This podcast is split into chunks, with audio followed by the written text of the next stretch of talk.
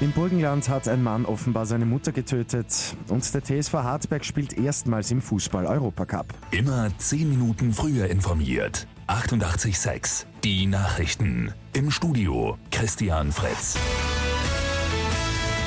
Fürchterliche Bluttat im Mühlgraben im burgenländischen Bezirk Jennersdorf. Ein 56-Jähriger dürfte seine 81 Jahre alte Mutter mit einem Küchenmesser erstochen haben.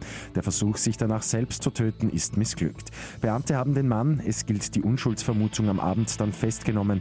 Warum es zu der Wahnsinnstat gekommen ist, ist noch völlig unklar. In Österreich haben wir gestern 133 Corona-Neuinfektionen gehabt.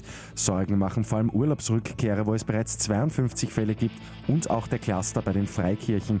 Dort ist die Zahl der Infizierten auf 238 gestiegen.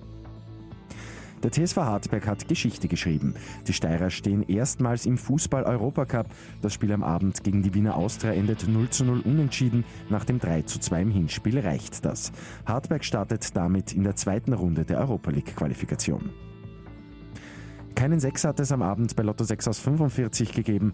Am Sonntag wartet bereits ein Dreifach-Jackpot im Wert von rund 3,5 Millionen Euro. Und am Abend startet im Wiener Museumsquartier das Literaturfestival O-Töne. Die gute Nachricht zum Schluss. Die nächsten acht Donnerstage gibt es Lesungen heimischer Autoren. Den Anfang heute Abend macht der Wiener Schriftsteller Xaver Bayer. Der Eintritt ist frei. Mit 886 immer 10 Minuten früher informiert. Weitere Infos jetzt auf Radio 886 AT.